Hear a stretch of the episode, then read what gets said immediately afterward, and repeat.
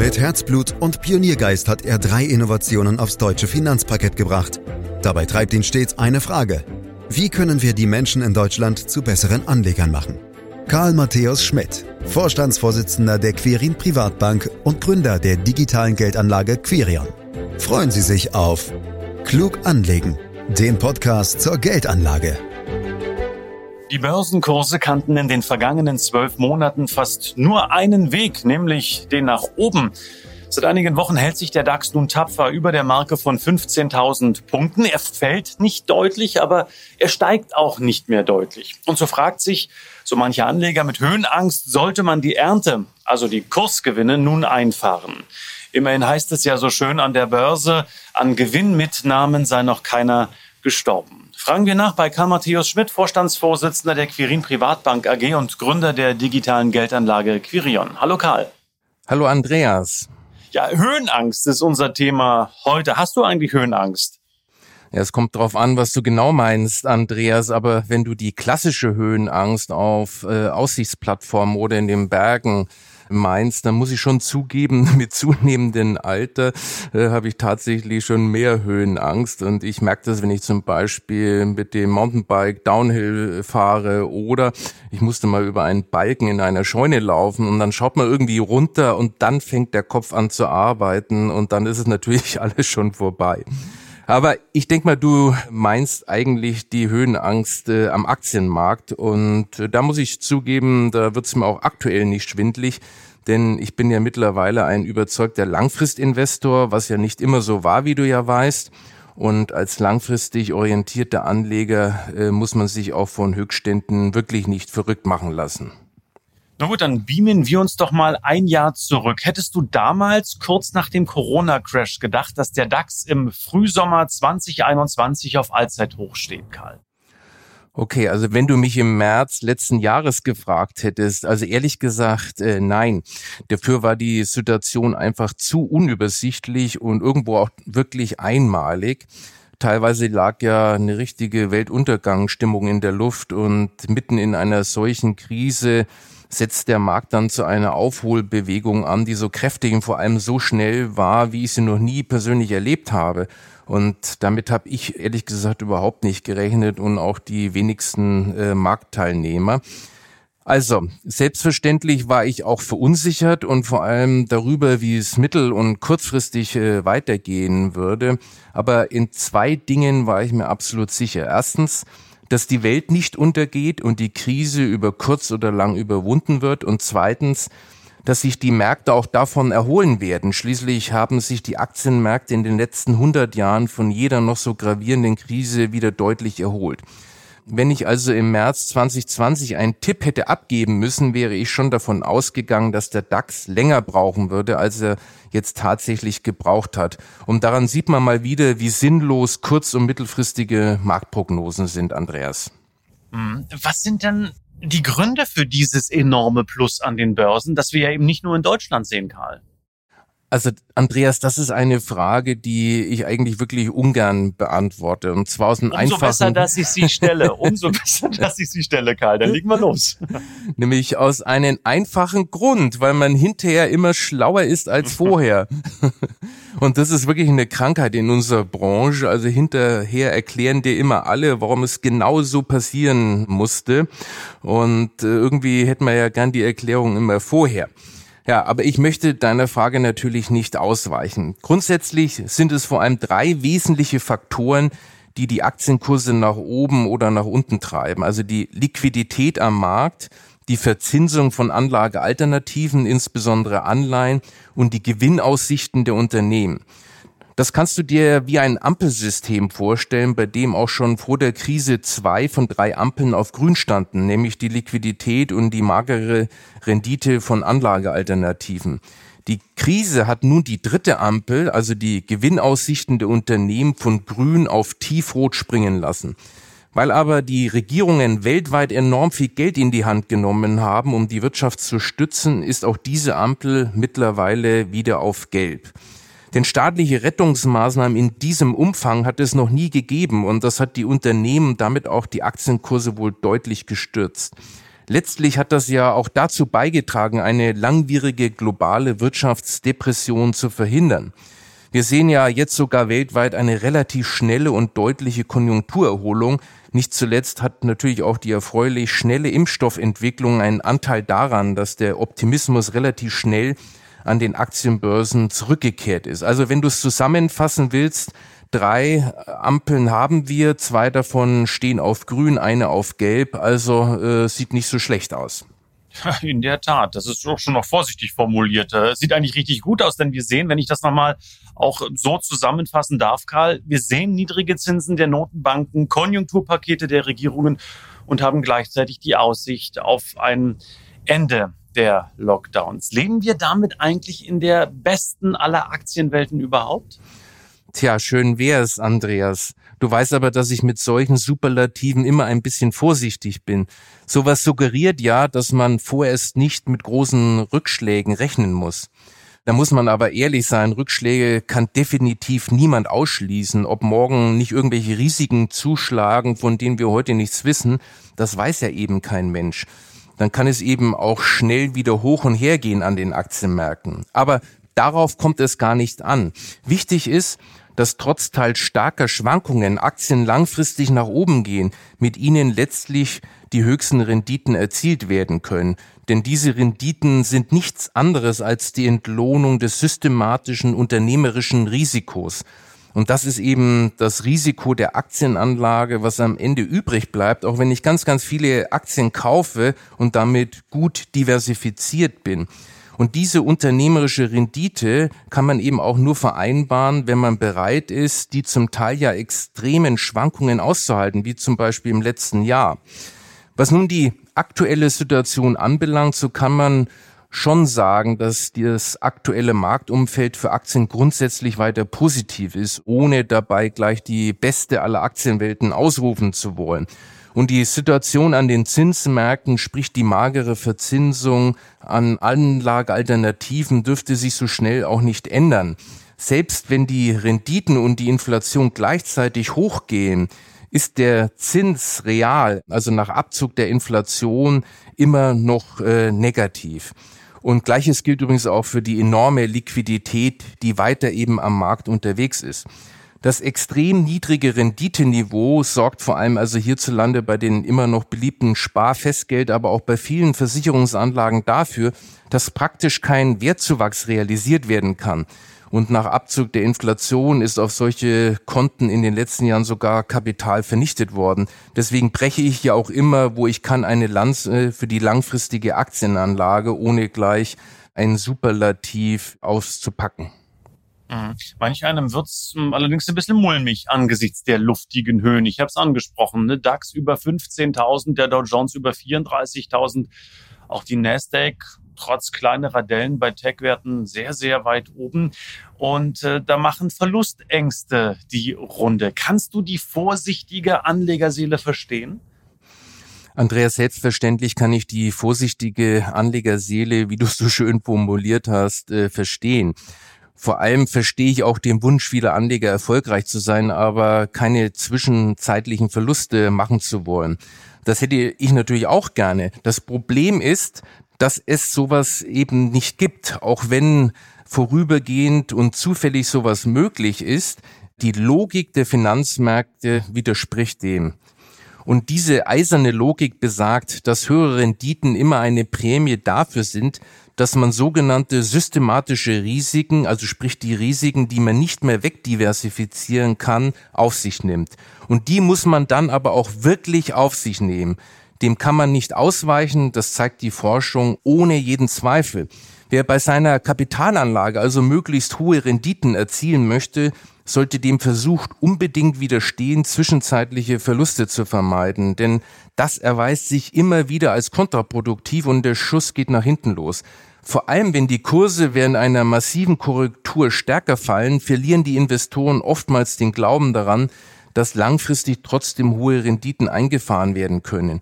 Wenn dann Aktienbestände verkauft werden, fühlt man sich zunächst im Recht, sofern der Markt dann erst einmal weiterfällt. Aber alle praktischen Erfahrungen der letzten Jahrzehnte zeigen, dass der günstige Wiedereinstieg in den Markt in den allermeisten Fällen misslingt und der Anleger letztlich besser gefahren wäre, wenn er investiert geblieben wäre und die Schwächephase durchgestanden hätte. Dann erklärst uns jetzt aber mal ganz konkret, Karl. Wie verhält man sich als Anleger in einem solchen Szenario nun wirklich richtig? Und vor allem kann man auch jetzt bei einem DAX 15.000 noch einsteigen? Ja, klar kann man äh, jetzt noch einsteigen, Andreas. Denn auch wenn das erstmal provozierend klingt, es gilt, der beste Einstiegszeitpunkt ist immer jetzt. Und dahinter steckt eben die Erkenntnis, dass es einfach nichts bringt, wenn man einen Einstieg davon abhängig macht, wo der Index aktuell steht. Genauso wenig wie allgemein Prognosen und Einschätzungen das Anlegerverhalten auf keinen Fall bestimmen sollten. Genauso verhalten sich aber die meisten Anleger, denn so wird es ihnen ja auch immer von den meisten Banken eingeredet. Das ist aber eindeutig der falsche Weg. Oben aussteigen, unten wieder einsteigen ist und bleibt ein Anlegerwunsch, der verständlich, aber letztlich nicht erfüllt werden kann, wenn dann eben nur vorübergehend und zufällig. Darüber haben wir ja schon öfters mal gesprochen. Wenn also Geld angelegt werden soll, müssen zwei Dinge sichergestellt sein, bevor man einsteigt. Erstens, dass das Depot, in welches man investieren will, absolut sauber diversifiziert ist, eben ganz breit. Nur dann kann man sich darauf verlassen, dass sich die Kurse auch nach einem kräftigen Einbruch so schnell wie irgendwie möglich wieder erholen. Und der zweite Punkt führt zum Anleger selbst. Seine sogenannte Risikotragfähigkeit muss nämlich unbedingt zum Risikogehalt des Depots passen. Der wird normalerweise über die Aktienquote gesteuert und nur wenn die so gewählt wird, dass sie wirklich zum Anleger passt, wird er auch bei kräftigen Rücksätzen nicht panisch und bleibt strategisch investiert. Wo dann der Index aktuell steht, spielt dabei überhaupt keine Rolle. Und eine psychologische Hilfe habe ich aber noch für diejenigen, die sich schwer tun, ihr Anlagekapital gleich zu 100 Prozent sofort zu investieren teile einfach deine zum Beispiel 100.000 Euro in drei Tranchen auf und alle drei Monate investierst du dann zu festen Terminen, die du vorher festgelegt hast, egal was an den Märkten passiert. Mhm. Aber zurück nochmal zum, zum DAX 15.000. Äh, wenn du sagst, der beste Einstiegszeitpunkt ist immer jetzt, meinst du es wirklich ernst, dass man bei einem absoluten Höchststand ähm, einsteigen sollte? Immer noch? Ist das nicht viel zu riskant? Nein, Andreas, kein Indexstand ist eine unüberwindliche Hürde, auch der aktuelle Stand nicht. Allein ein Blick in die Historie lässt solche Höchststände nicht mehr so unüberwindbar erscheinen. Tatsächlich bilden sich in der Praxis laufen neue Allzeithochs aus, die anschließend schon nach kurzer Zeit wieder übertroffen werden. Besonders beeindruckend ist das, wenn du dir lange Datenreihen anschaust. Äh, dafür nimmt man am besten den US-Markt her. Der hat nämlich die längsten Historien. Eine Untersuchung des S&P 500 über die letzten 95 Jahre hinweg zeigt, dass es sich bei einem runden Drittel aller Monatsendstände des S&P 500 Indexes um historische Höchststände handelte. Also ein Allzeithoch ist somit nichts Besonderes, sondern fast der Normalfall. Der Grund ist dafür, dass Aktienmärkte langfristig einen nach oben gerichteten Trend folgen, insbesondere die Kurse des gesamten globalen Aktienmarktes. Spannend. Ähm, du musst natürlich in die Historie schauen in deiner Antwort. Völlig verständlich. Aber trotzdem wissen wir alle an der Börse, das Zurückblicken bringt faktisch nichts, sondern es geht immer um die äh, Zuversicht, die Motivation zu investieren. Es geht um die Perspektiven der Aktienmärkte. Wohin nimmst du die Sicherheit, Karl, dass der Markt über kurz oder lang einem Aufwärtstrend immer wieder strategisch folgt? weil eine langfristig nach oben gerichtete Aktienmarktentwicklung die direkte Folge des Wachstums der Wirtschaft ist. Wachstum wiederum, und damit meine ich übrigens nicht nur quantitatives, sondern auch qualitatives Wachstum, ist eine zentrale Eigenschaft jeder Marktwirtschaft. Solange wir also eine freie Marktwirtschaft haben, haben wir auch Wachstum und letztlich auch nach oben gerichtete Aktienmärkte. Das Wachstum wirkt wie eine Art Trendfaktor, in dem sich die Entwicklung der Aktienkurse letztlich ausrichtet. Das sieht man auch sehr schön, wenn man sich zum Beispiel den S&P 500 Index und das US-Wachstum in den letzten Jahrzehnten ansieht. Wie eine Schlange schlängelt sich der Aktienindex mehr oder weniger ausgeprägt um den langfristig aufwärts gerichteten Wachstumstrend herum. Dabei wird aber auch deutlich, dass sich die Kursentwicklung vorübergehend vom zugrunde liegenden Trend abkoppeln und auch über längere Zeitraum hinweg über oder auch unterschießen kann. Und leider gibt es keine Möglichkeit, die Länge der entsprechenden Phasen zu prognostizieren. Dann hätten wir ja wieder die Möglichkeit, Market Timing zu betreiben. Und dass das nicht funktioniert, darüber haben wir ja wirklich schon oft gesprochen. Mensch, Karl, du sagst das immer alles so wissend, so, so locker und leger. Wo ist jetzt dein Kompass? Ist es vielleicht dieses alles wird immer besser, von dem du uns schon mal erzählt hast? Nein, Andreas, äh, ich bin jetzt hier wirklich nicht äh, der Onkel, der immer sagt, alles wird besser. Aber du musst dir vielleicht einfach mal alte Filme anschauen, da erkennt man äh, sofort, ähm, mach ich, mach ich mit den alten Filmen. Ja, die ja, alten Rock Hudson-Filme oder Sophia Loren. James Ganz Bond habe ich die Tage gesehen. Auch, aber ich rede wirklich von den schönen Filmen aus den 50er, 60er Jahren, Karl. Da sind die Menschen elegant angezogen, die gehen freundlich miteinander um, die Straßen sind noch leer, keine Staus. Also ich finde alte Filme gar nicht so schlecht. Äh, mir gefallen die auch, aber wenn du mal dann genau hinschaust, ist es schon irre, wie die Menschheit auf allen Gebieten enorme Fortschritte macht. Also allein wenn man sich so einen, einen Fernseher dann in so einem Film äh, anschaut. Aber es gibt natürlich auch andere äh, Bereiche, die ja man wirklich auch Fakten äh, aufweisen kann. Also zum Beispiel die Lebenserwartung steigt weltweit kontinuierlich. Die Zahl der Menschen, die am Existenzminimum leben, ist in den vergangenen Jahrzehnten um viele hundert Millionen gesunken. Die globale Analphabetenquote nimmt rapide ab. Die Medizin macht erhebliche Fortschritte. Forschung und Entwicklung befinden sich in einem exponentiellen Stadium. Die unglaublich schnelle Corona-Impfstoffentwicklung zeigte zuletzt, wozu die Menschen letztendlich auch in der Lage sind. Selbst der Klimawandel ist wohl langfristig zu stoppen, auch wenn es hier offensichtlich um die größte Herausforderung der Menschheit geht. Vielleicht bin ich das Gegenteil eines Schwarzsehers, doch äh, die Faktenlage, Andreas, spricht eben für meinen Optimismus. Ich würde das ganz gern auf ein historisches Fundament packen, Karl. Also auf ein Fundament zu dem, was war und was vielleicht sein wird. Der DAX hat sich seit Ende der 80er Jahre verfünfzehnfacht, so circa. Seit Anfang der 70er Jahre, wenn ich das jetzt richtig zurückgerechnet habe, sogar vervierzigfacht. Selbstverständlich immer auch mit Krisen und Rücksetzern, von denen du ja auch äh, gesprochen hast. Jetzt mal ehrlich, kann das an der Börse wirklich immer so weitergehen? Ich denke ja, Andreas. Auch die größten Krisen und Crashes haben sich letztlich immer nur als Unterbrechung eines langfristig intakten Aufwärtstrends herausgestellt, was insbesondere mit der ständig steigenden Wirtschaftskraft durch Forschung und Entwicklung zusammenhängt, also letztlich mit den Produktivitätsfortschritten und den nachhaltig steigenden Unternehmensgewinnen in einem engen Zusammenhang steht. Nach den Ausführungen von gerade bedeutet deine Frage ja im Prinzip, kann es mit dem globalen Wirtschaftswachstum ewig so weitergehen? Und gerade in diesem Punkt bin ich ein besonderer Optimist, denn Wirtschaftswachstum ist letztlich doch nichts anderes als die Tatsache, dass die Menschen permanent versuchen, ihre wirtschaftliche Situation zu verbessern. Und dabei sind sie unglaublich kreativ und erfinderisch, vor allem in marktwirtschaftlichen Systemen. Und dieser Erfindungsreichtum führt letztlich zu permanenten Innovationen. Auf den Punkt gebracht ist Wachstum also nichts anderes als Ausdruck der menschlichen Natur. Von daher ist dann bei den Renditeperspektiven einer weltweit gestreuten Aktieninvestition tatsächlich kein Ende absehbar. Das hat übrigens nichts mit Wunschdenken zu tun, sondern schlicht mit der Erwartungshaltung, dass eine marktwirtschaftliche Ordnung auch künftig in der Lage sein wird, die Lebensgrundlagen der Menschen weltweit quantitativ wie qualitativ zu verbessern. Na, dann lass mich das doch mal provokant äh, zuspitzen, Karl. Dann kann man doch eigentlich gar nichts falsch machen, wenn man eine sogenannte Long-Only-Strategie fährt. Also kaufen und liegen lassen. Oder ist das jetzt zu einfach gedacht? Ja, das ist ein bisschen zu einfach gedacht, aber der Grundgedanke ist schon der richtige. Es ist ja die Quintessenz des eben Gesagten. Aber disziplinierte Standhalten bei der Vermögensanlage bedeutet nicht gleich, dass im Zeitverlauf gar nichts mehr zu tun ist. Man sollte eben nicht nur versuchen, den Markt auszutricksen, das geht ja meistens schief.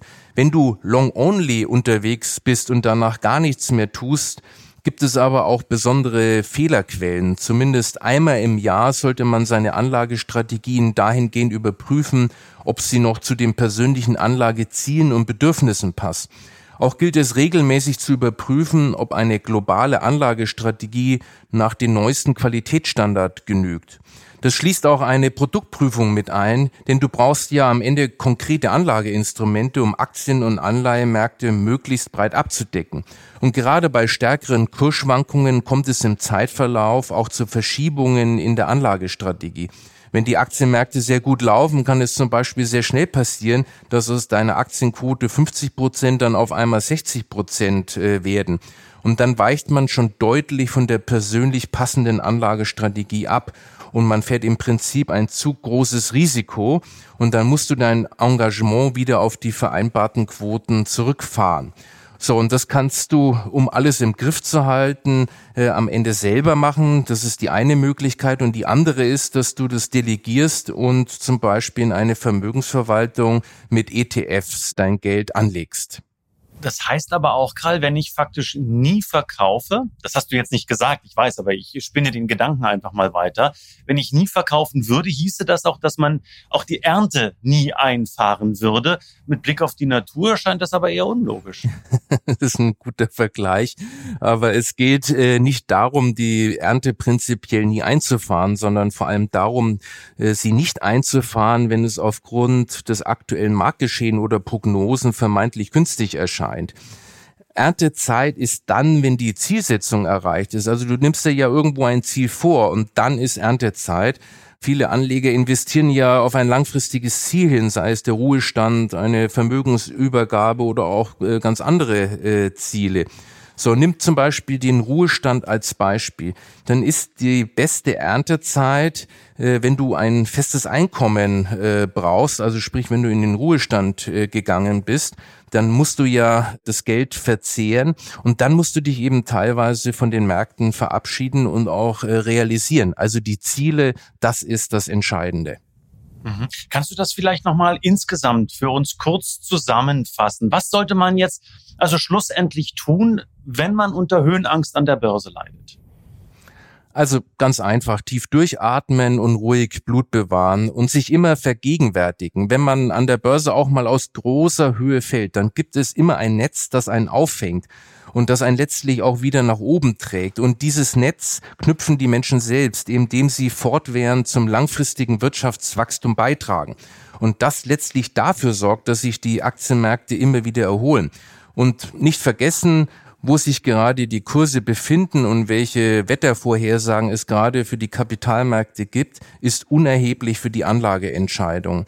Wer davon unabhängig, global breit gestreut und diszipliniert investiert, kostengünstige Produkte nützt, der macht alles richtig gut, dass es ein Podcast ist. So kann man das immer wieder nochmal nachhören, denn es sind in der Tat viele wichtige Punkte, die an der Börse zu beachten sind, Karl. Wie sieht's abschließend mit der Höhenangst in den Bergen beim Mountainbiken aus? Na, ich habe es ja schon angedeutet, dass ich ja mittlerweile ein bisschen Höhenangst äh, haben.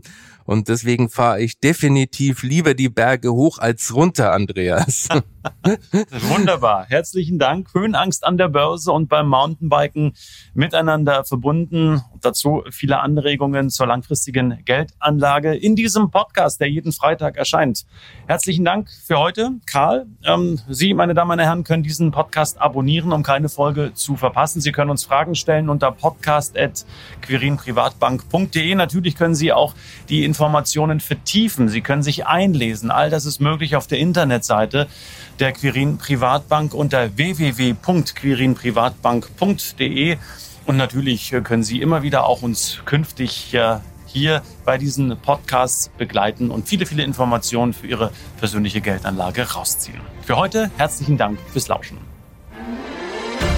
Das war Klug anlegen der Podcast zur Geldanlage der Quirin Privatbank mit dem Vorstandsvorsitzenden Karl Matthäus Schmidt. Wir freuen uns über Ihre Rückmeldungen und Themenwünsche, die Sie uns gerne an podcast.querinprivatbank.de senden können. Die Quirin Privatbank steht für echte Unabhängigkeit, da sie auf Provisionen und hauseigene Produkte verzichtet. Das innovative Anlagekonzept Markt, Meinung, Wissen beruht auf bewährten Erkenntnissen der Finanzmarktforschung und investiert frei von Prognosen in den weltweiten Kapitalmarkt. Die Bank unterstützt interessierte Anleger bei der Altersvorsorge und dem langfristigen Vermögensaufbau. Mehr Informationen erhalten Sie unter querinprivatbank.de.